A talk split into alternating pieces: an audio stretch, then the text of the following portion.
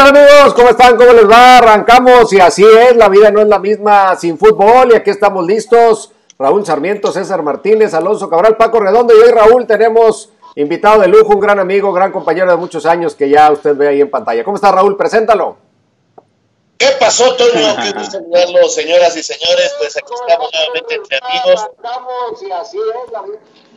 Y, y, y bueno, pues este, ahí se un poquito el audio, de repente la tecnología ya saben que nos juega estas bromas, pero para mí es un honor, un gusto enorme que esté con nosotros Paco Villa, compañero de tantas andanzas, de tantos viajes, de tantas transmisiones, pero sobre todo de tantas charlas, de una muy buena amistad. Paco, bienvenido entre amigos, no podías faltar eh, como invitado de lujo en este programa. Gracias, Raúl. El, el, el gusto, el placer el honor es todo mío estar con César, con Paco, con Alonso, con Toño, contigo. Eh, ¿Cuántos viajes, cuántas anécdotas, cuántas batallas, cuántas, eh, digamos, eh, diversiones? Porque en el camino, bueno, aquí estoy contando, Toño no estaba, César no estaba, pero hubo tres o cuatro que estuvimos en este grupo en, en, en, en momentos, y bueno, por supuesto, profesionales con todos, pero en momentos muy, muy especiales en Aguascalientes, ¿no? Seguramente lo recordarán ahí algunos de los que están ahí. Así que para mí es un, placer. A, Paco lo vi no hace mucho tiempo, a César me lo encontré en Puebla también no hace mucho tiempo, en un Puebla América, Tacuas César, y a Toño también lo acabo de ver en, Monterrey, a ti Raúl y Alonso también. Un, abrazo a los, a los uno, dos, tres, a los cinco. Bueno, te platico más o menos eh, ahorita nos ponemos un poquito serios, hablamos de los temas eh, que hay de moda en el fútbol, en el deporte, eh, hablamos de los últimos puntos que han surgido, por ejemplo, ya hoy en Francia se acabó la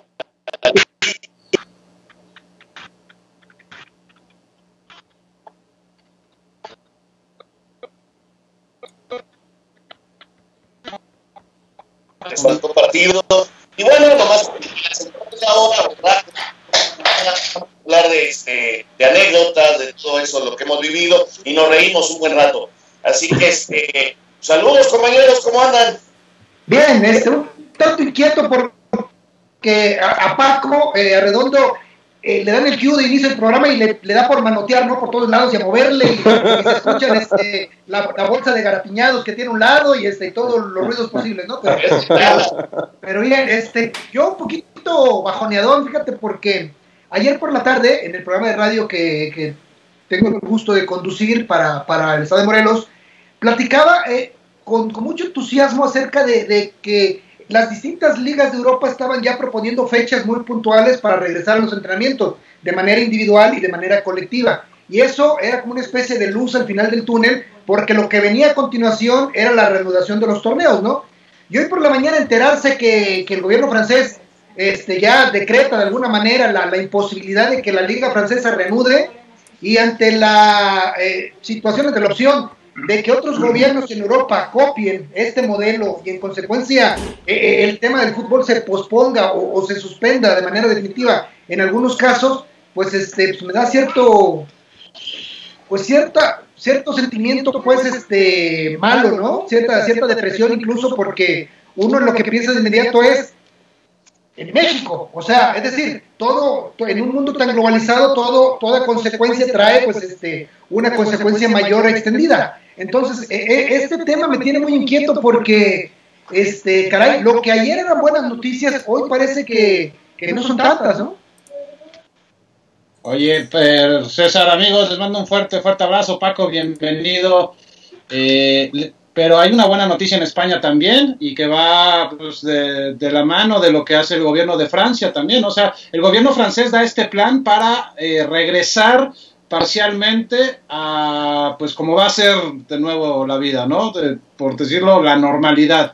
Y en donde eh, por esto cancela los eventos masivos y la liga de fútbol y de rugby también definitivamente. Pero en España ya se anuncia también de manera oficial que los atletas profesionales podrán regresar a los entrenamientos a partir de la próxima semana. De manera individual y con todas eh, las medidas de precaución necesarias, pero ya la próxima semana podrán regresar a entrenar los atletas profesionales, por supuesto, incluido el fútbol, la liga en España, y a mitad de mes ya también habrá eh, mayores avances en cuanto al regreso. O sea, sí es que de acuerdo a cómo cada país esté viviendo la situación, es como se va a dar el, el, regreso. Yo por eso eh, decía hace algunos programas que no podemos tomar el espejo de otros países, porque cada situación diferente, cada necesidad se va a ir conociendo de manera especial por ejemplo, yo en Estados Unidos no veo cuándo puedan regresar, ya no lo estará platicando más Paco, porque eh, realmente suena alarmante lo que está ocurriendo en ciudades como Nueva York, o como eh, en, Los Ángeles, también en California, ya nos este, estará platicando un poco más Paco, pero pues hay noticias eh, que contrastan y esto será así día a día, ¿no? Todavía tendremos que ver cómo, qué es lo que más nos importa a nosotros el fútbol en México, el deporte en general en México, ¿no? Hola, ¿cómo están? Tocayo, bienvenido, un placer saludarte. Y bueno, aquí en México, bueno, siguen todavía con, la misma idea, el tema de que no se van a mover más allá de lo que no eh, dictamine, lo que no tome en cuenta las autoridades sanitarias. Lo que sí se ha avanzado un poco es en el tema de que quizás por ahí del primero de, junio se puedan iniciar los trabajos de una mini pretemporada, pensando en, en semana y media, dos semanas, para arrancar un torneo o reanudar el torneo por ahí del 15. ¿eh? ¿Cómo está el panorama ya, Paco Villán? Que, interrumpa, lo que sé de, México, de, muy buena fuente, Tocayo, es que eh, no están pensando reanudar la liga sino hasta julio. O sea, nos tendríamos que ir a julio, lo que en algún momento, por pláticas con las autoridades, parecía indicar que se reanudaba en eh, la segunda quincena de junio, el 12 de junio o el 19 de junio, que son viernes los dos, todo parece indicar que nos vamos a ir dos semanas después. O sea, la reanudación de los entrenamientos serían alrededor del 12 de junio, más o menos por ahí, eh, eh, un poquito antes, un poquito después.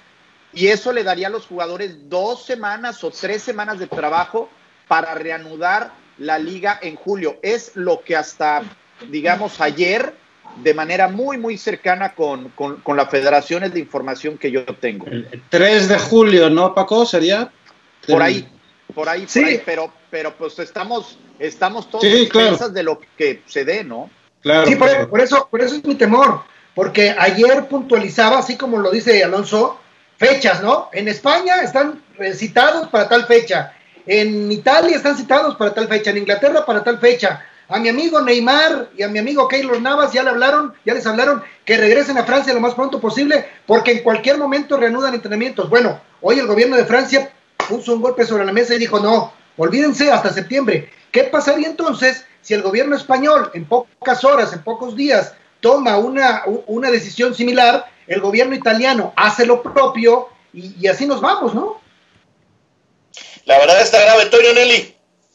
Pues sí, eh, yo creo que, por ejemplo, ayer leía que el Arsenal ya inició entrenamientos, el Arsenal ya empezó prácticas en las medidas eh, que ya todos conocemos, con la distancia requerida, con un mínimo de personal en las instalaciones, pero ya empezaron a hacer trabajo de fútbol. Yo no sé, eh, Paco Villa, la información que tú tengas tanto de México como sobre todo de Estados Unidos por tu cercanía en este momento, si más allá de cuando inicien los partidos, se tenga contemplado un periodo previo a esas fechas para que los eh, equipos ya puedan empezar a entrenar, porque eso ayudaría a ganar tiempo y ayudaría a evitar sobre todo riesgos de los futbolistas de posibles lesiones por un arranque que si incluso se piensa que pueda ser de dobles jornadas, pues sería muy abrupto si los futbolistas no han tenido tiempo de hacer cancha. Sí, la MLS eh, emitió un comunicado eh, el más reciente porque lo ha ido renovando. El más reciente es que no pueden entrenar nadie, ninguno de los clubes, antes del 15 de mayo. El, asunto estaría para el sábado 16 de mayo regresar a los entrenamientos y poder tener en algún momento tres semanas después, que con prácticas que hemos tenido con, jugadores en entrevistas concretamente con Nicolás Tiro, por ejemplo. Eh, tuve también una charla con eh, Denis Teclose, quien es hoy en día el director general, el general manager del LA Galaxy, eh, él también me comentaba que necesitarían eh, más o menos unas tres semanas. Y la información oficial es que el 15, habrá que recordar que acá eh, se están abriendo poco a poco en diversos estados de la Unión Americana, se están abriendo barberías, o sea, salones para cortarse el pelo, se están abriendo algunos restaurantes. En Texas, por ejemplo, se ha dado de manera oficial el, anuncio a 25% los restaurantes y así nos vamos yendo, ¿no? En la Florida hay, hay playas al norte de Florida, concretamente en Jacksonville, que ya se abrieron.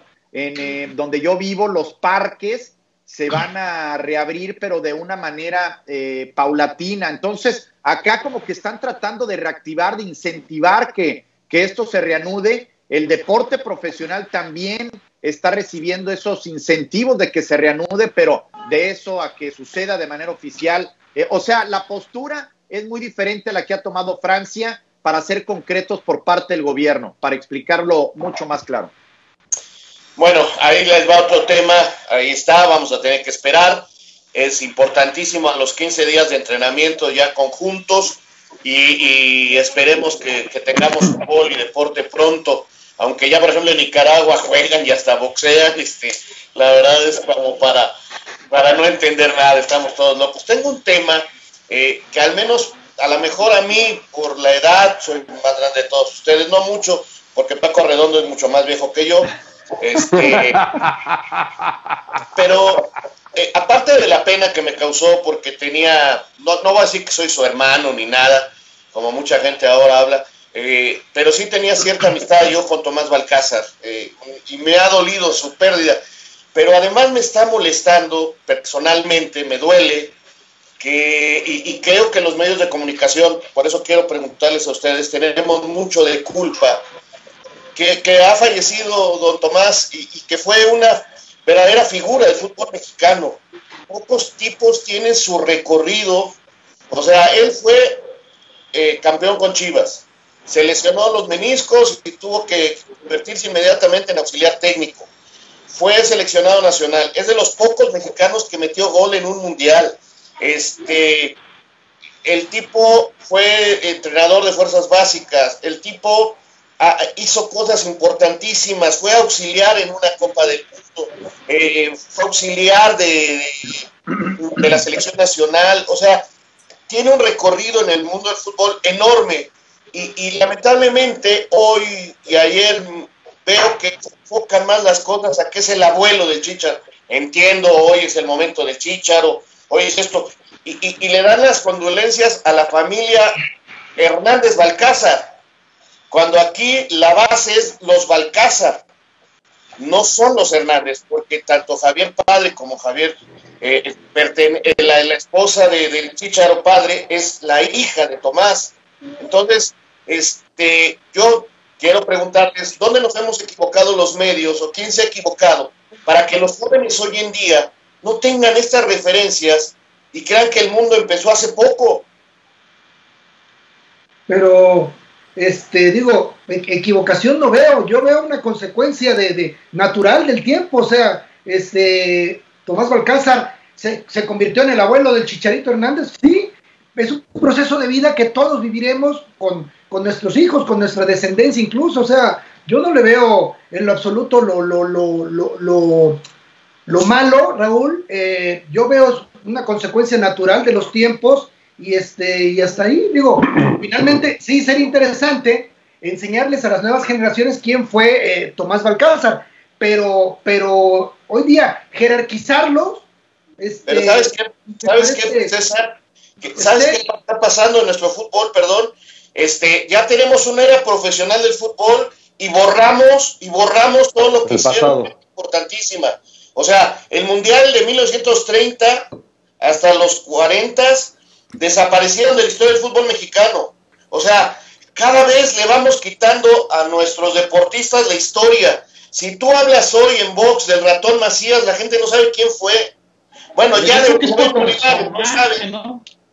Es por personaje, ¿no, Raúl? Porque eh, depende de la trascendencia del personaje. Eh, yo, o sea, yo estoy de acuerdo que tenemos que tenemos que platicar y decirle a las nuevas generaciones quién fue don Tomás Balcázar, quién, eh, qué logró, qué ha hecho y todo.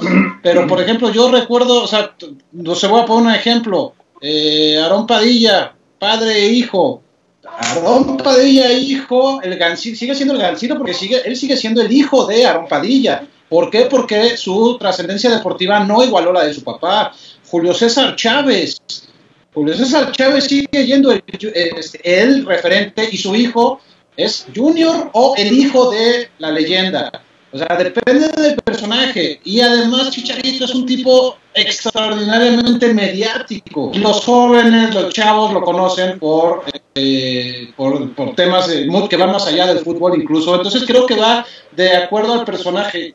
Mira, conociendo eh, lo unida que es esa familia, lo cercana que es esa familia, eh, yo creo que a don Tomás no le importaba en lo más absoluto, eh, no le importaba tanto esto, porque él sabía plenamente lo que logró y lo histórico que, lo histórico que es para el fútbol mexicano, don Tomás. Pero mira, Oye, hace, hace poco falle... ahorita los escucho. A ver, pero, hace poco permítame, permítame para, para, porque esto va más. Por ejemplo, hoy Hoy es cumpleaños de Caviño y veo muchas de estas encuestas ahora y la gente no sabe quién fue Caviño. Este... No, yo sí estoy de acuerdo contigo, Raúl. Yo, yo estoy, yo, yo estoy también de acuerdo contigo. O sea, sí debemos de, de hacer una referencia porque pues lo obliga nuestra eh, naturaleza de querer vender. Pues todos pretendemos que se lea, que se escuche, que se, que se corra el video a través de, de medios digitales o que nos observen a través de la televisión y pues el decir Chicharito Hernández sufrió la pérdida de su abuelo, De su abuelo. vende mucho más que decir ha fallecido Tomás Balcázar. Eh, pero, pero el pasar de largo a un mundialista mexicano, a todo lo que ya has mencionado, parte del campeonísimo como jugador y después como cuerpo técnico, eh, que además fue parte de los medios de comunicación en Guadalajara muy, muy importante, muy querido, ¿eh? Además, un tipo al que yo conocí poco, lo saludé dos o tres veces en giras de selección nacional, pero al que la gente con la que yo convivo eh, lo estima muchísimo y, y, y te platica, bueno, ayer simplemente entrevistamos a Ramón Morales, metimos una nota antes, regresamos al aire y Ramón Morales llorando, o sea, llorando, llorando Ramoncito Morales por la cercanía que tuvo. Entonces, sí creo que más allá de enseñarle a la gente quién fue, debemos de guardar cierto respeto por las personalidades que han forjado este fútbol. Y cuando hablas de que alguien murió, entiendo que hay que hacer referencia al personaje del momento más importante, pero tienes que remitir forzosamente primero quién fue. Por lo menos eso es lo que yo traté de hacer. Mucha gente me preguntó, ¿es el abuelo del Chicharito, verdad? Sí, sí, es el abuelo del Chicharito. Y claro que eso vende más, pero, pero sí, sí traté y, y estoy de acuerdo contigo, Raúl. Pero Y eso sí, sí- el, tema, el tema es que las nuevas generaciones quizá no se preocupan por ir más allá de lo que fue del chicharito hacia atrás. A mí esa es la impresión que me da. Y sí, todo el mundo salió vendiendo que era el abuelo del chicharito. Pero también es un hombre histórico en el fútbol mexicano, en el fútbol de Guadalajara. Él hizo su propia historia. Pero no podemos caer nada más en que es el abuelo del chicharito. Ojalá no caigamos, ojalá no caigamos en el tema de que solo en México, ¿eh?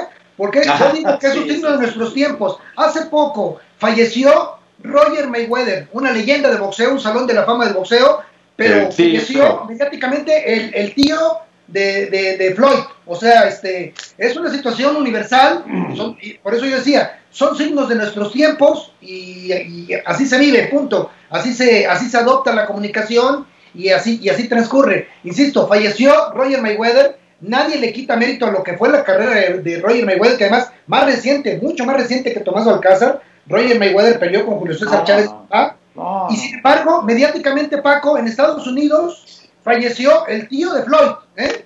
Sí, sí.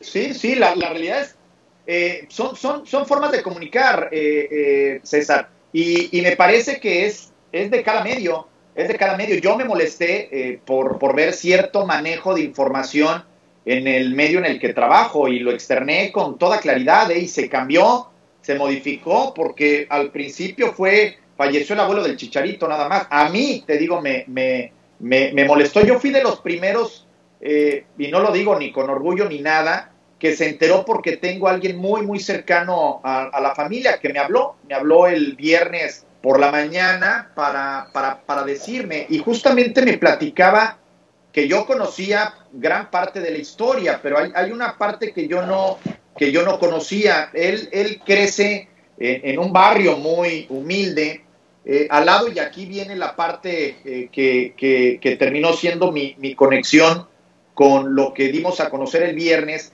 con Marco Antonio Muñiz, este fenomenal cantante mexicano histórico, y, y me decía que, que, pues a él le gustaría, a ellos les gustaría que, que se resaltara un poco más quién era, ¿no? Pero entiendo, César, plenamente lo que dices.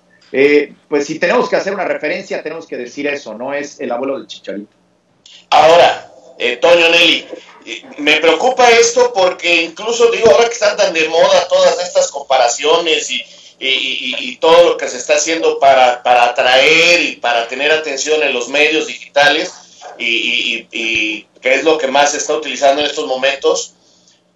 por ejemplo, hay quien duda ya de Hugo Sánchez. De, veras, o sea, pues sí, nos da risa, nos da risa, pero está ocurriendo, está ocurriendo. Entonces, los medios de comunicación, tenemos, los medios de comunicación tenemos parte de la obligación de decirle a las nuevas generaciones quiénes eran. A ver, no, que es, tan sencillo, es tan sencillo como que en México nos falta cultura deportiva. O sea, es así cultura, general, cultura, punto. Bueno, sí, pero ahora imagínate, por más de que vayan al fútbol cada semana o lo vean cada semana, perdón, nos duele, pero un argentino tiene mucho más cultura futbolística en México, pero mucha más. Lo platicábamos la semana pasada, Paco, con Jauregui, lo platicábamos un poco sobre la identidad de, de respecto a la música, pero ¿por qué nosotros imitamos lo de otros países en México y no nosotros creamos nuestra propia música? Pues sí, es, es, cultura deportiva, por supuesto, totalmente de acuerdo. Y bueno, pues en el caso, en el caso ahora de los medios, de la manera en cómo se transmiten las noticias, pues lo, lo, inmediato es lo más importante y lo que quieres es clic, ¿no? Entonces, por supuesto que pones un personaje famoso como el Chicharito, no sé, Toño, ¿qué opinas? Sí, yo coincido con ustedes. Yo, la parte de que nos falta cultura, mira, nos falta cultura en general, pero hablando de lo deportivo, nos falta cultura desde los mismos actores del juego que no heredan nada. O sea, ¿cuántos libros hay escritos por los grandes entrenadores y los grandes jugadores del fútbol mexicano para ir dejando un legado? Por realmente muy pocos. Y en cuanto a la opinión pública, pues hay que recordar que vivimos en una cultura eh, actual de la inmediatez, donde los ídolos duran poco, donde el chiste es renovar y no hablamos del que no vimos y del que vimos hablamos poco porque mañana ya tenemos que buscar otro para que haya otra novedad. Entonces, lamentablemente estamos inmersos en una cultura que incluso ya se vuelve irrespetuosa para las tradiciones, para los logros de otras personas, para lo que no fue en mi época, pues no me interesa, a mí me interesa lo que pase hoy o lo que pueda pasar mañana y además en una cultura donde privilegiamos más el escándalo y el sensacionalismo que los verdaderos logros, ¿no? Entonces, la suma de todo esto nos da un cóctel que, que, puede ser muy peligroso y que puede ser incluso muy, muy ingrato con el legado que vamos recibiendo de otras generaciones. Pero si me permiten, antes de continuar con el tema, tenemos que dar paso a nuestros patrocinadores porque hoy, hoy le damos la bienvenida aquí en el programa a Prodynamics. Prodynamics que es una empresa dedicada a la venta de llantas, accesorios y todo tipo de artículos para vehículos y que nos tiene este mensaje que aquí les vamos a presentar.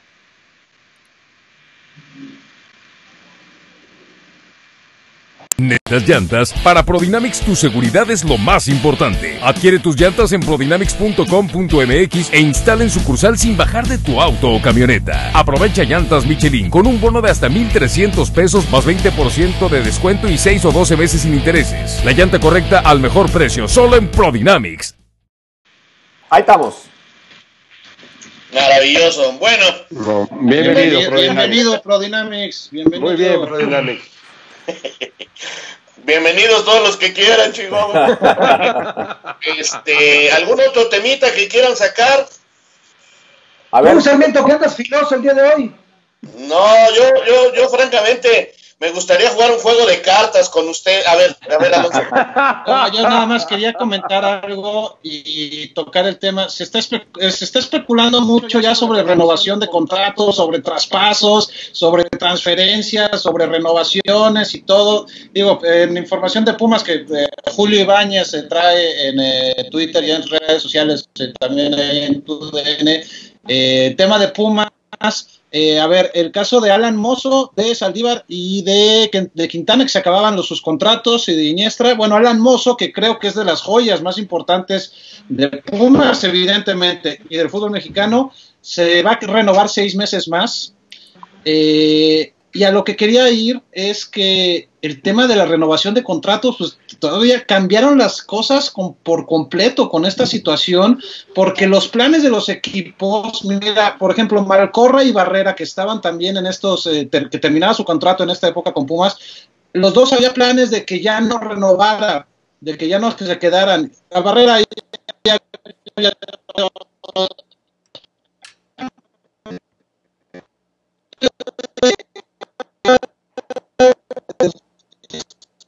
Bueno, hoy, hoy estamos teniendo problemas, problemas con el internet. Ahí estás, ahí estás, Alonso. Estamos teniendo un poquito de, de inestabilidad con la conexión y se nos están yendo de pronto algunas, algunas escenas. A ver, redondea la parte final porque ahí fue donde se cortó. platicar si se puede ya, preguntarles si ustedes creen que ya pueden los clubes armar sus próximos proyectos o No. todavía tienen o todavía tienen que esperar porque hay muchos equipos que tienen jugadores que se les termina el contrato ya. Pero acuérdate A que ver, se alargan si los termina el contratos. contrato, son ocho, ¿no? Son ocho, Sí. ¿no, Alonso? Sí, Ocho jugadores. Ocho Perdón, jugadores. Se te, termi- se te termina el contrato, pueden firmar con quien sea, como sucedió con, con Jürgen Dame, Alonso. O sea, Sí, creo que sí, Pumas sí. está jugando con fuego ahí. Ya por eso te digo que su carta más fuerte, la del Almozo, ya por lo menos tienen seis meses más eh, arreglados, que esa era la, yo creo que era la más importante porque eso no lo descarto una venta en el verano, ¿eh? Si- les va a entrar algo de dinero, luego, luego lo van a, A ver, aceptar. aquí hay un dato. La, la FIFA ha dado la recomendación Claro. de que los contratos se terminen hasta Se que se termine de jugar el torneo que quedó pendiente, en caso de que el torneo se juegue. Y que se le va a dar prioridad al contrato que estaba vigente al momento de la suspensión sobre cualquier otro arreglo en caso de que las partes no se puedan poner de acuerdo. Pero aquí, ¿qué, qué procede si un club dice, sabes qué, tu contrato termina el 31 de mayo, ya no quiero que juegues lo que resta del torneo conmigo, si es que se reanuda, ahí nos vimos, o sea, ya se acabó. También del lado del club, ¿esto va a ser válido o el jugador podría de alguna manera pelear que le mantengan vivo su contrato? Porque tampoco en algunos casos habrá Dos- muchos equipos meses, ¿no? interesados Sí, en meses. contratarlo, ¿no? Es que lo máximo que se alarga son dos meses, Toño, y no puedes llevarlo más allá. Y, y me parece que los clubes en México lo que sí están buscando es protegerse un poco en ese sentido, por eh, el tema de las indemnizaciones, por el tema de, de recuperar el dinero que no le están pagando al jugador. Todo eso es lo que están buscando proteger hasta el momento los clubes. El próximo viernes va a haber una reunión otra vez, eh, el viernes primero de mayo, sí trabajan y donde se van a abordar esos temas junto con los temas de los contratos de los jugadores de la Liga de Ascenso, ¿eh? Todos esos temas los van a, los van a, tocar el próximo viernes en, reunión con la, con la Liga y con la Federación. Ahora, yo tengo una duda ingenua, ¿no? Una pregunta un poquito ingenua al respecto. ¿Será cierto, eh, ustedes que están más cerca hoy día de los equipos que un servidor, ¿será cierto que, que- que realmente hay clubes eh, que ya piensan en, en- en- en transferencias de cara al próximo torneo? Y digo esto porque yo de pronto leo que Renato Ibarra es pretendido por el Pachuca, que el Cruz Azul, que este, que Rubén Zambuesa está con un pie de regreso en América, etcétera. Y, y de pronto yo, yo pienso, hoy día un directivo de fútbol mexicano tendrá cabeza y presupuesto para pensar en qué va a comprar de, de cara al segundo semestre del año. ¿Es, ¿Es cierto esto? Yo, yo creo que no, César. Yo creo que tienes toda la razón. Y yo creo que en ninguna parte del mundo, ¿eh? todas estas especulaciones de que el Barcelona se va a llevar al Lautaro y que se va a llevar a Neymar, eh, solamente aquel que ya tiene contrato firmado, aquel que, que ya se hizo la transferencia y que vendrá solamente cuando culmine este torneo está seguro. ¿Por qué?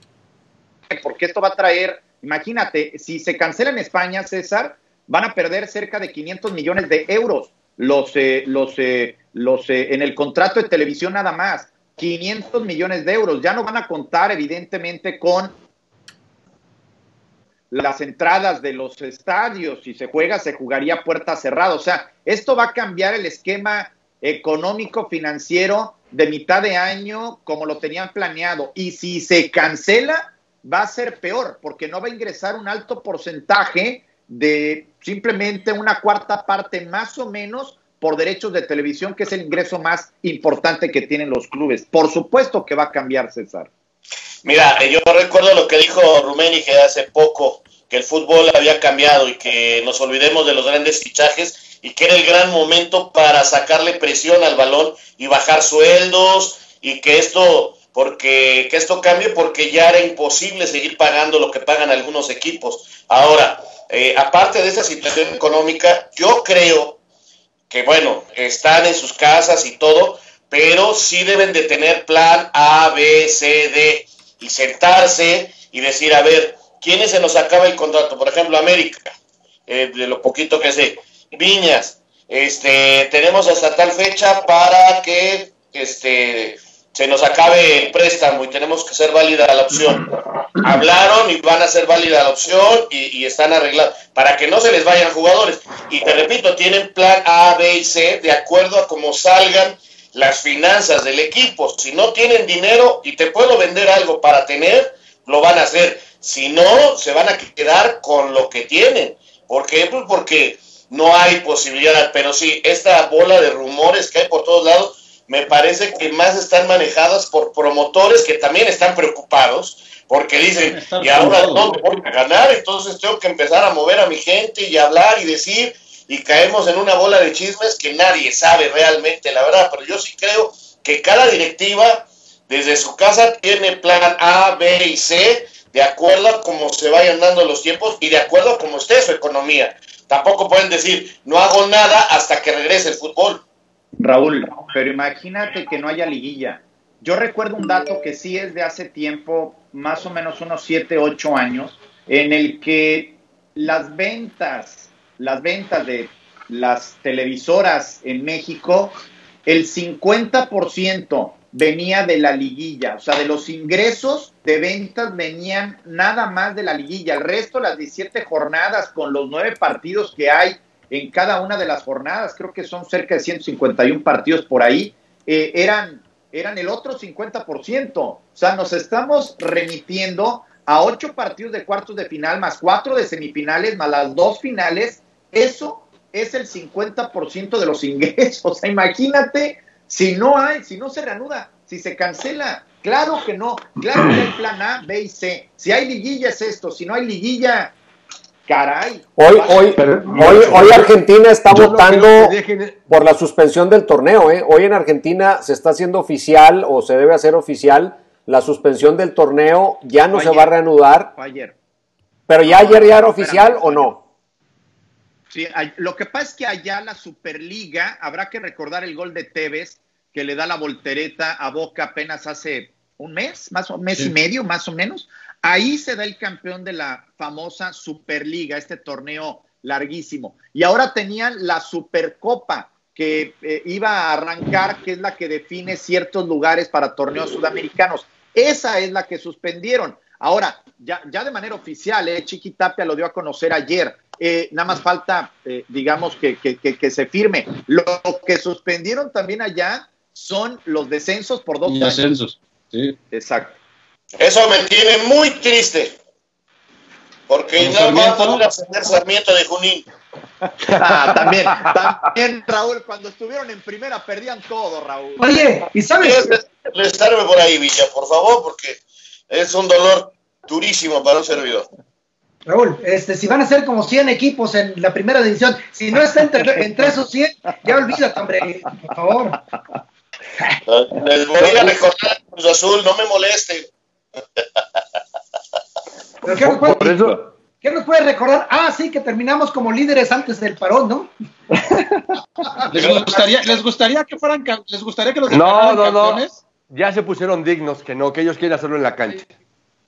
Oye, está... No, no, Cruz, Cruz Azul es campeón de invierno ya, hombre, sería el bicampeonato. campeonato Oye, esta es la vez que más tiempo ha durado el No, superlíder, ¿no? No, no, no, somos este, asiduos a, esa, a ese tipo de posiciones. Eh, El tema es la liguilla y, las finales, pero, pero la fase de clasificación hasta hace algunos años este, nos venía bastante bien. Fuimos líderes generales muchas veces, pero muchas veces, ¿eh? Cuatro Mucho veces, tiempo. cuatro veces eh, eh, Cruz Azul habría sido campeón y solamente hay uno que lo supera, que ha sido cinco veces líder en este lapso eh, reciente, en esta década, en la década que pasó. Bueno, Bueno, vamos- nos relajamos a- un poco, ¿no? Vamos a, A las yo, yo- yo- anécdotas. yo- yo quisiera que jugáramos cartas, este, un pocarito. No sé, ¿cómo no no se jugar. cartas. No, es que tengo un compañero que, que, que organizaba este juegos de cartas y este y siempre por culpa de, De alguien prendas. Ah. premios extraordinarios. Oigan, compañeros, cartas, Raúl, compañeros, cartas. Paco Villa se tiene que Eran cartas. Paco Villa se tiene que Paco, retirar este- a, a una grabación que tiene ya programada. Paco, te agradecemos muchísimo que hayas No. tomado Qué bueno. para estar con nosotros. Y Me salvé, me salvé.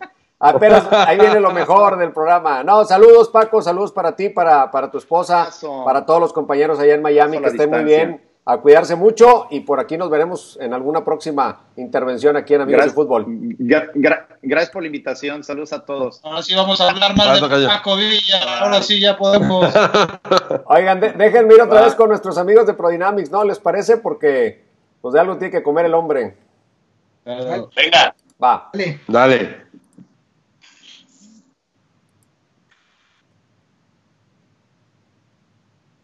¿Necesitas llantas? Para Prodynamics tu seguridad es lo más importante. Adquiere tus llantas en prodynamics.com.mx e instala en sucursal sin bajar de tu auto o camioneta. Aprovecha llantas Yokohama con un bono de hasta 3 mil pesos más un 4x3 y 6 meses sin intereses. La llanta correcta al mejor precio solo en Prodynamics. Listos, muy bien. ¿Quién se nos fue? Paco Redondo. Paco Redondo Ya Sí, es- eh, ya no puede contener el, las idas al baño y por su edad tiene que ir constantemente a- a- al sanitario y bueno, pues este, Se- les se ofrezco comprende. una disculpa a todos. pero Ya, ya regresó. Oye, eh, una, una, una, una situación que quería comentar aquí y que tiene, tiene que ver un poco, un mucho con, por, por lo mencionado por Raúl Sarmiento en, en la semana anterior en cuanto al estado físico de los deportistas, de los atletas. Ayer leí una declaración de Rafael Nadal, miren de quién estamos hablando, de un portento de, atleta, del deportista más completo de la actualidad, en el sentido de que decía, para un cuerpo lastimado por las lesiones o por la edad, como es mi caso, o sea, se pone en primera persona Rafael Nadal, parar mes y medio puede ser muy difícil.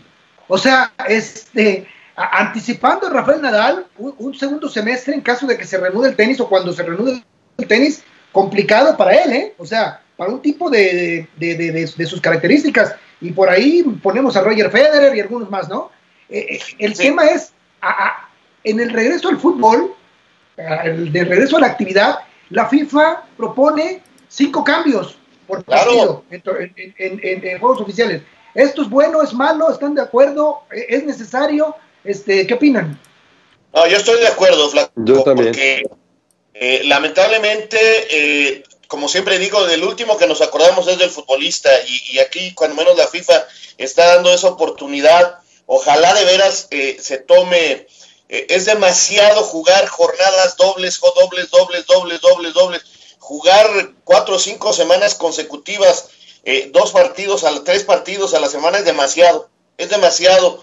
Eh, por más que los preparadores físicos, y sobre todo después de un parón tan largo, yo no sé si existe esa palabra parón, pero está muy de moda, ¿verdad? Entonces, después de ese lapso tan largo de tiempo de no tener un trabajo adecuado, es muy difícil. He platicado con algún preparador físico y, y están preocupados. Les digo, han bajado la intensidad de los trabajos, tratan de hacerlos los más variados, ponen retos para que haya diversión, pero pues ya vamos, ¿cuánto tiempo de aquel último partido de América Cruz Azul, que, que, no hay fútbol. Entonces, la, la, la, situación es bien complicada porque el futbolista, como cualquier ser humano, bueno, Nadal, un portento físico, ya se aburrió, ya se cansó, este, y, siente que no va a regresar con los mismos reflejos, con la misma distancia, con la misma velocidad y, y sobre todo con el toque de pelota. Y en el fútbol es muy parecido. A veces los medios creemos que son Superman y que como son profesionales tenemos que ponerlos en la cancha y ya son lo mismo. Por eso en Europa están empezando con trabajos individuales de 5 por 5 sin, toque, sin, sin juntarse mucho, pero sí teniendo algún toque, volver a platicar, volver a verse en una cancha, para después ya ir a los trabajos en conjunto. Yo espero que en México pase lo mismo, porque sí es muy necesario. Si no, los equipos se van a llenar de lesionados. Si no, imagínate, imagínate lo que, lo... que la, la, propuesta, la propuesta es jugar cada tercer día, cada 72 horas. Por supuesto que está bien, es lógica la, el planteamiento de FIFA. Digo, no sé, a mí incluso me gustaría que se quedara ya de manera definitiva, ¿no? Siempre creo que, eh, no sé, a lo mejor con cuatro de manera definitiva, ahorita cinco para este momento me parece, parece perfecto, pero creo que es una, por primera vez en mucho tiempo creo que FIFA y jugadores están de acuerdo en, eh, en, una medida. El tema es que a muchos reporteros de canchas se les viene la night con tres cambios. Imagínate con cinco, madre de Dios. No, no, y, y, y, algunos narradores de segundo tiempo también van a tener serios problemas a la hora que les muevan el cuadro. A ver si no me muerdo la lengua. Oye, no, pero imagínate, por ejemplo, el caso de los deportistas, por ejemplo, los olímpicos, los que van por récord, los que llevaban una curva de trabajo, que ahora habrá que ver cómo la pueden retomar y con un año más de, de, edad, pues yo no sé si en algunos casos es bueno, en otros es malo, se les puede pasar el momento, o sea, ellos que van por el récord, por el salto, por, el, por la milésima de segundo, también puede ser, o sea, esto es una cosa que cambia totalmente el, el juego para ellos, ¿no? No, y hubo una declaración que a mí me llamó mucho la atención de, imagínense quién, Michael Phelps, o sea, no, el tema psicológico. Nadie como Michael Phelps para hablar de Juegos Olímpicos, que decía, cuidado con muchos atletas, ¿eh? porque esta posposición puede traer suicidios. Y, claro. este, y son, suena hasta escandaloso, exagerado, pero están sometidos a una presión, eh, muchos atletas olímpicos, muchos atletas de elite, muchos atletas de alto rendimiento están sometidos a tal presión que esta situación de ver pospuesto un año el asunto de la gran competencia para la cual llevan mucho tiempo preparándose o toda su vida, sí les puede afectar acá, ¿eh? Oye, hubo declaraciones hoy en la mañana. Hubo declaraciones hoy en la mañana, perdón Paco, perdón Paco, en la mañana el, el director de la Asociación de Médicos de Japón dijo que si no hay una vacuna eficaz para el próximo año, lo más probable es que no se hagan los juegos. Y el presidente del comité organizador, o sea, hay alguien directamente involucrado con los Juegos Olímpicos, dijo que ya no se pueden reprogramar los juegos. Si no se pueden llevar a cabo en el mes de julio y agosto del próximo año, se cancelan de manera definitiva. O sea, esa posibilidad de que no se realicen los juegos, hoy la volvieron a abrir. No, y, y acá la cabeza de los, de, de los deportistas, de los atletas, claro. bueno, ustedes mismos, bueno, nosotros mismos, en, en los meses previos a Juegos Olímpicos, a Mundiales, ¿cómo andamos de ansiosos? O sea, ya quieres llegar, pegado, ¿no? Este, esta situación. Ahora imagínense al atleta como tal, o sea, si es una situación este, interesante.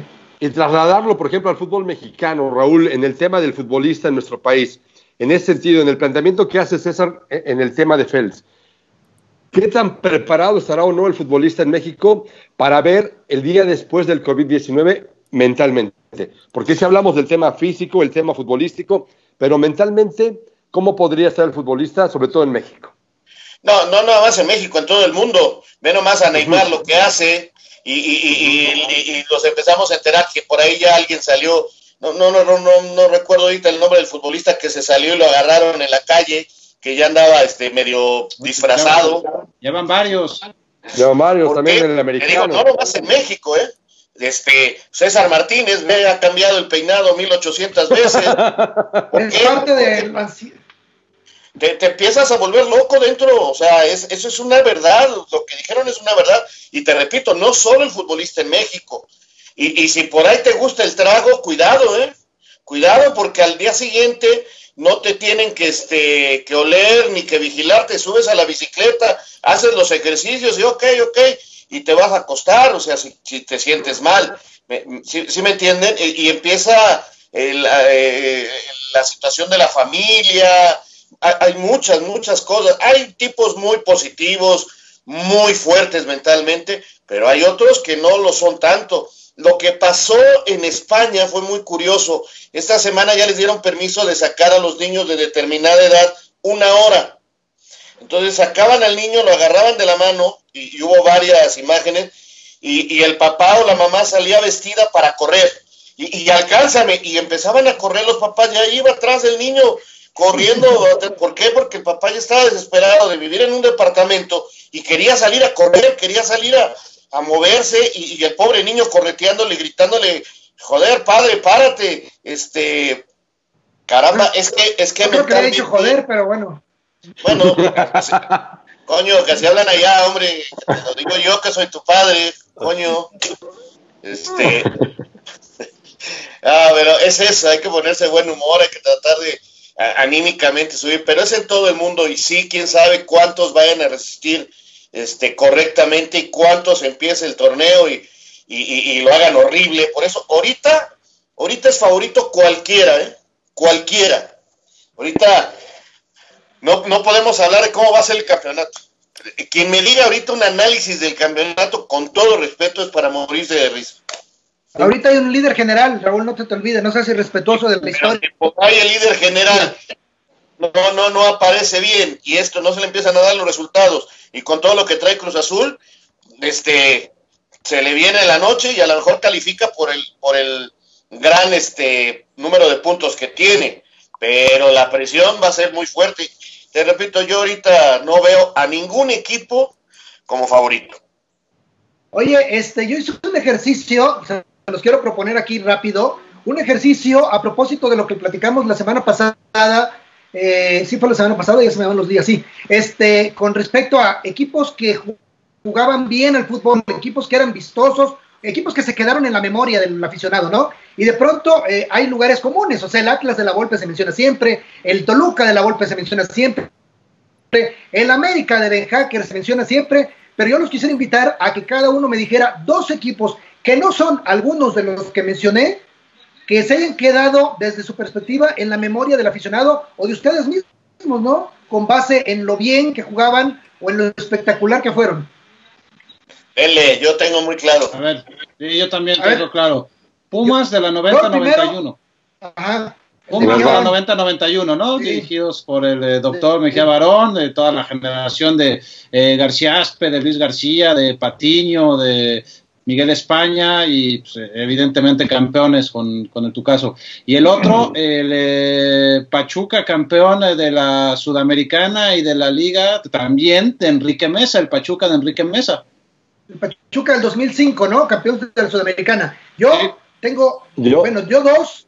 Pachuca del 2005, un monumento al pase. Era un equipo que daba 40, 50 pases antes de llegar al área rival un eh, exquisito el equipo de Enrique Mesa, que además ganó títulos, que eso es un, plus.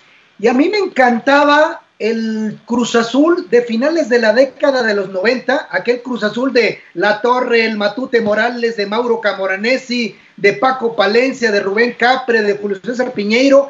Era un equipo espectacular, era un equipo muy ofensivo que tristemente perdió una final de manera increíble frente a Pachuca, un, un partido que si se repite 10 veces Cruz Azul gana los 10, pero bueno, lo perdió, y que, y que no coronó Cruz Azul una temporada de récords de goles, récord de triunfos y récord de puntos en torneo corto. Ese Cruz Azul de pronto tampoco recordado del Flaco Tena. A mí me, gustó y me acuerdo mucho del, América de Ben Hacker de los 90. Pero ese no. Ese, equipo... ese no, de los que no mencionó César, que no oíste. Ah, no, no escuché, perdóname, se me cortó. El Veracruz del 45, ¿qué tal, viejo? La tallaba bonito, ¿no?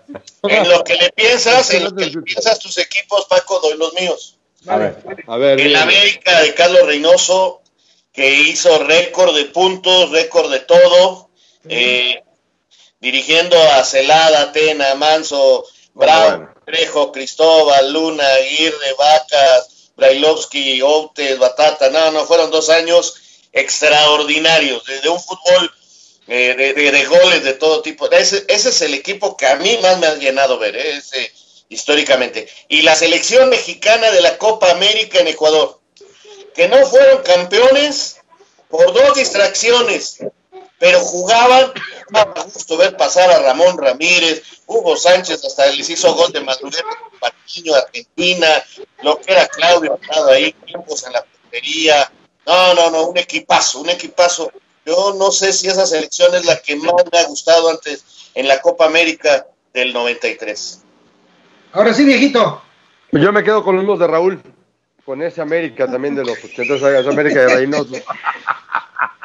Y así pensándole un poquito, viejo, no sé, el oro, La- el Zacatepec de no, los la, 50, no, la- a mí la selección del barbaridad. 94 me gustaba mucho. A mí esa selección del 94 me gustó mucho.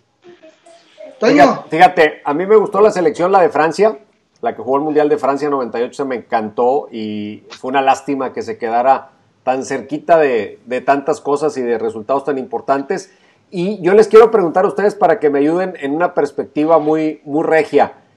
Los rayados de Miguel Herrera que llegaron a dos finales pero no pudieron ganarlas, o los rayados de Bucetich con los títulos de liga y los títulos de Conca. Digo, por resultados, pues es obvio, pero ¿qué recuerdo tienen ustedes? Porque yo puedo tener un sesgo, pues de estar aquí en la ciudad muy, muy local. ¿De esos dos, les, les suena más uno que otro?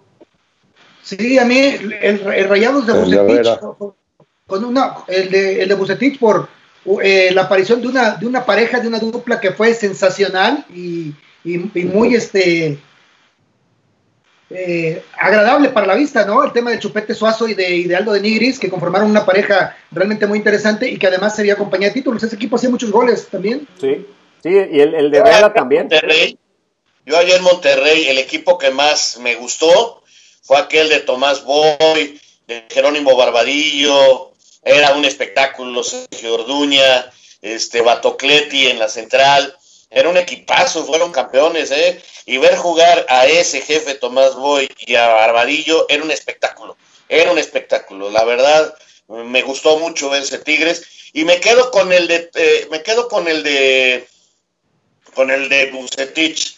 Yo me quedo con el de Bucetich de Rayados. Yo también me quedo con los Tigres rayados. Era la- un jugador como el Chupete Suazo era pues, sí es de los grandes extranjeros que han venido al fútbol mexicano, ¿no? Este, no tengo ninguna duda.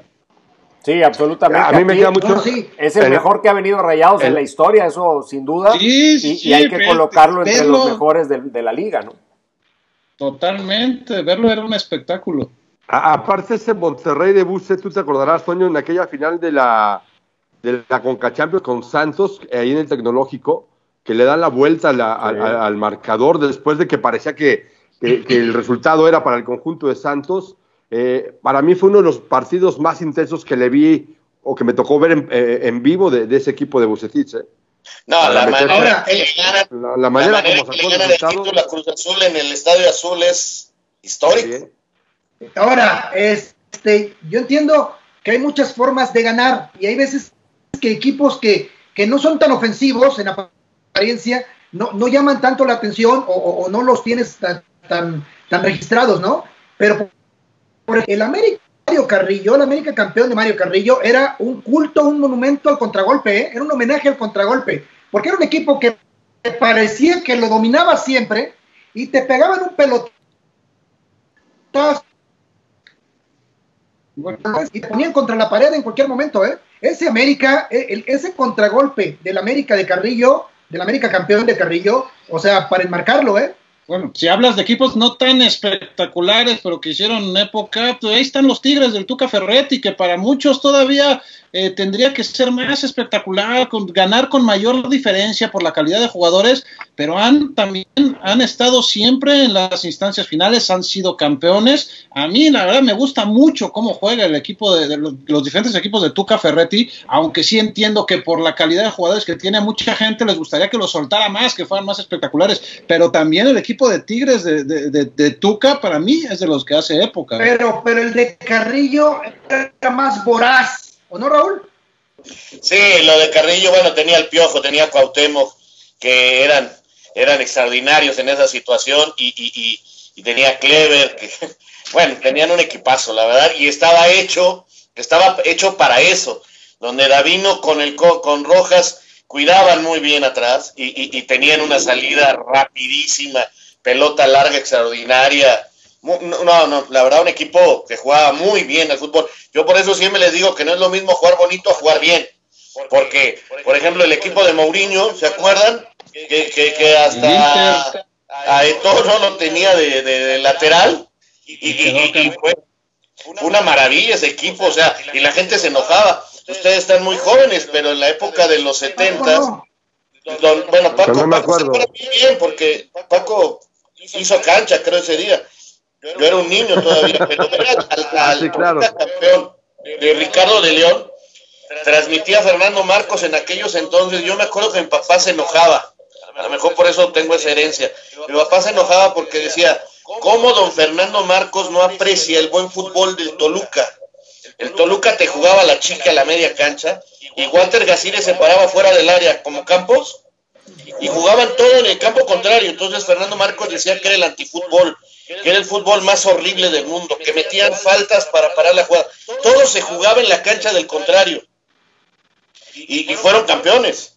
Fueron campeones eh, ese León y, digo ese Toluca y te recuerdo, eh, recuerdo perfecto que decían que era el antifútbol, que no podíamos aceptar un campeón como ese. Y la verdad es que jugaban muy bien, no te dejaban salir de su media cancha. Ahí en la línea de media cancha se paraban los defensas. Y era hasta la agarraba el equipo contrario, los apretaban y ya sabían que venía el pelotazo y era Walter García corriendo o el defensa central, don Roberto Matosas padre, este, vigilando, no, no, no, era un equipazo, pero no era bonito verlo jugar, no era bonito. Oye, ya, ya, estaba Eugi en ese equipo, Raúl. ¿Eugi ¿Eh? estaba en ese equipo? Claro, no, bueno, a él le tiraban la pelota larga cuando pasaba él siempre ha dicho que, era mentira lo que se hablaba de ese equipo del Toluca, que no, no jugaba como muchos lo veían, que ellos entendían la, la, manera de trabajar del técnico. Oye, en la, que cuando se venían a, tu cancha, ya sabían, tira la larga que Ugi corre, y todo el equipo, todo, todo el Toluca corría a la media cancha, todos. Era el, en la lista que, que publiqué de, en el diario Ovaciones de equipos que ahora sí que, que dejaron huella por lo vistoso de su juego, equipos que han dejado huella por lo vistoso de su juego, uno muy reciente, curiosamente, que no hemos mencionado y que tristemente en blanco, sin títulos, el León de Nacho Ambriz. O sea, este León de Nacho Ambriz, lleno de chaparritos y lleno de zurdos, le encontró Nacho Ambriz la manera, o sea, carrusel que rompió récords de triunfos de manera consecutiva, que dominó gran parte de la liga en México el año pasado y que tristemente no fue campeón, por eso no se le recuerda, o se le recuerda poco o, no, o, menos, ¿no? Sí. Oigan, y no, eh, hemos, no hemos mencionado al Necaxa, aquel Necaxa de la década, ¿no? Es que ese no jugaba, ese no jugaba bonito. No. Pero jugaba muy bien. le, ganó un título a Cruz Azul.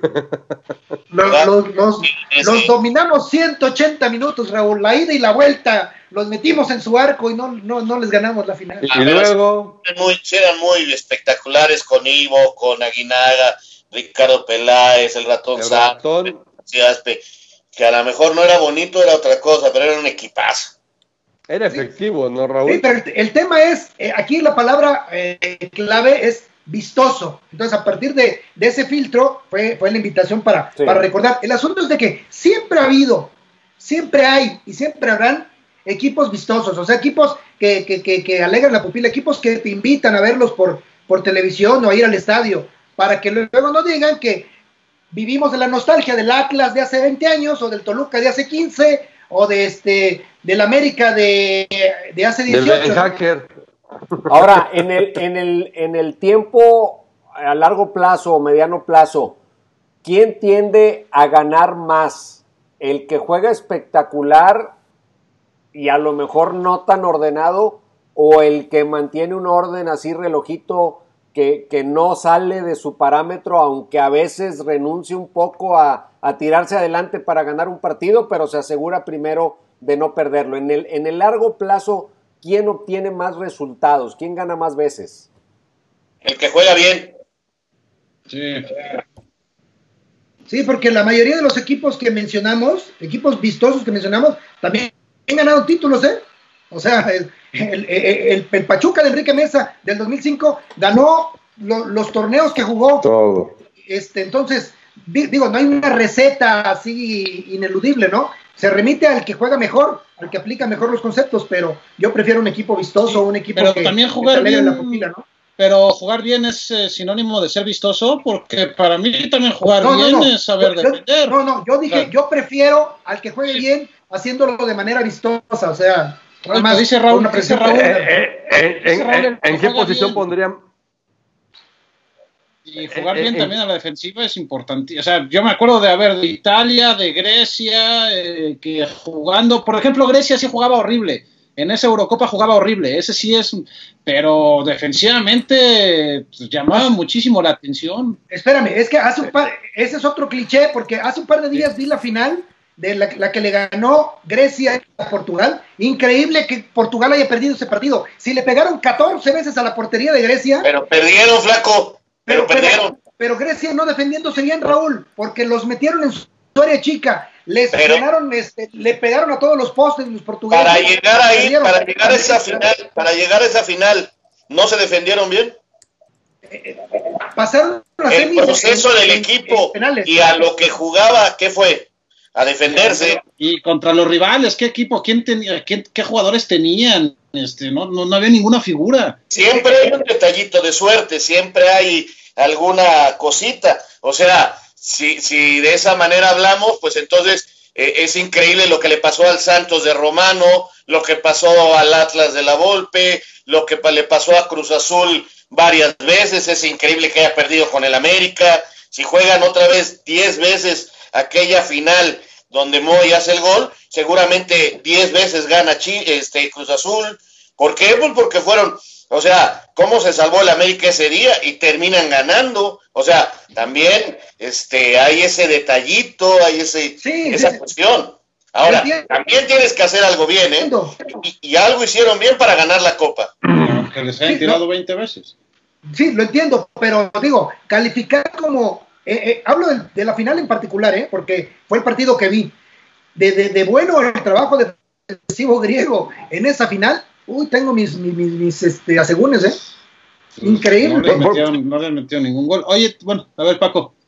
No, no, no, sigue, sigue, sigue. Ya, porque. No, es que de- tenía, les, es que les quería proponer un tema para la siguiente y también a lo mejor te sirve para tu columna, Flaco. A ver, Ahorita que estabas hablando de León, eh, jugadores eh, subvalorados, jugadores a los que no les damos su real eh, valor y que han logrado cosas extraordinarias. Y ahorita que estabas hablando de León, se me viene a la mente Chapito. lo de Chapito, lo de Chapito Montes. Luis pero tú Montes, crees que es subvalorado, Chapito, Chapito Montes Para- es, es- es- es el ídolo lo- de la afición de León, es el capitán, para lo que es, este, pero para nivel es el mejor nacional, amigo del Me presidente. parece el más grande. Este, a nivel nacional, Jue- lo que juega ha bien los videojuegos. Lo que, lo que ha logrado y lo que hace, a mí se me hace un jugadorazo. Digo, cuando hablas de los mejores jugadores mexicanos en este momento, ¿piensas en el Chapito Montes?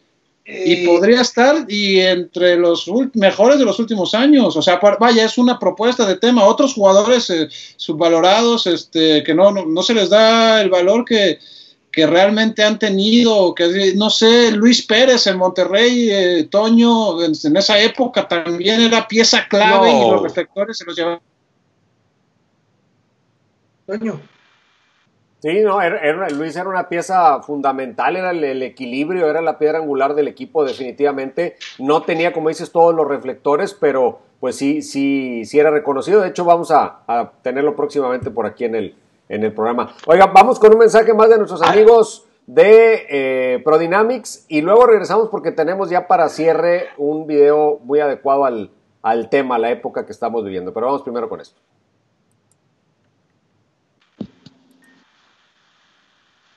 ¿Necesitas llantas? Para Prodynamics tu seguridad es lo más importante. Adquiere tus llantas en prodynamics.com.mx e instala en sucursal sin bajar de tu auto o camioneta.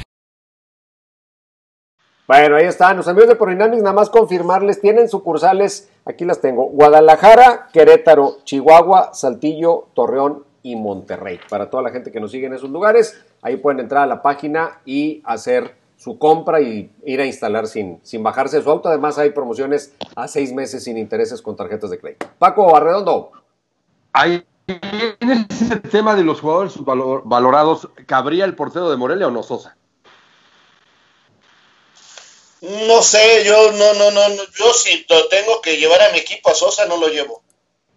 ¿No? No, no, no, no. de- Bueno, también- ahora Malagón lo está haciendo muy bien, bueno, en los últimos partidos. No, Yo, por ejemplo, les voy a decir uno, este, hablamos de los grandes jugadores del América y nadie se acuerda de Cristóbal Ortega. Por es ejemplo, increíble, Sí. es Bueno. increíble lo que fue Cristóbal en ese equipo, o, o- o en el Cruz Azul de todas las épocas, pocos se acuerdan de, de lo que fue Jara Zaguer, o sea, era un tipo impresionante. Eh, yo estoy de acuerdo en lo de Chapo Montes, me parece que esa lesión, ese momento que vivió antes del Mundial de Brasil fue tristísimo porque él, era, él, él- tendría que haber surgido ahí como la gran figura del fútbol mexicano. Y así eh, yo veo que hay muchos, ¿no?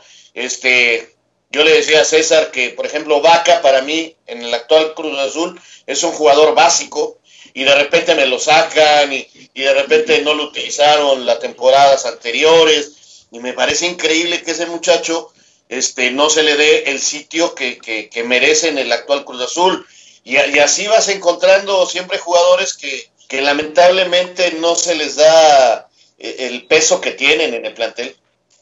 Bueno, Bueno. en el Cruz Azul campeón del 97, Carlos Barra, fue fundamental, fue importante. Y, y de pronto en, la- en las fotos de, de los festejos del título no lo encuentras, ¿eh? ¿no? Oye, Tampoco Raúl. te vi, ¿eh? Raúl, Tampoco te vi. Ahora, Carlitos ta- tampoco se ayuda mucho, ¿eh? es muy discreto. oye Raúl, la te- mayoría de ellos tenemos, que sí. tenemos el video, el video de la FIFA. salgan haciendo grandes declaraciones. Ese es el problema, que son poco comunicativos. Fíjate que pues, alcanzo a contar rápido la anécdota de la final del último título de Cruz Azul. Déjalo en el más reciente, déjalo en el más reciente. Creo que Toño Nelly ya se durmió. Oye, No, te- tenemos el, el video que tenemos de la FIFA que lanzó durante la semana como un reconocimiento a todas las personas que se han dedicado en el mundo entero a asistir, médicos, enfermeros, enfermeras, toda la gente relacionada con el- la industria de la salud para apoyar en esta eh, pandemia. Y vamos a poner este video para unirnos al aplauso que hacen algunos de los integrantes más relevantes de la familia futbolística. Vamos, vamos a ver.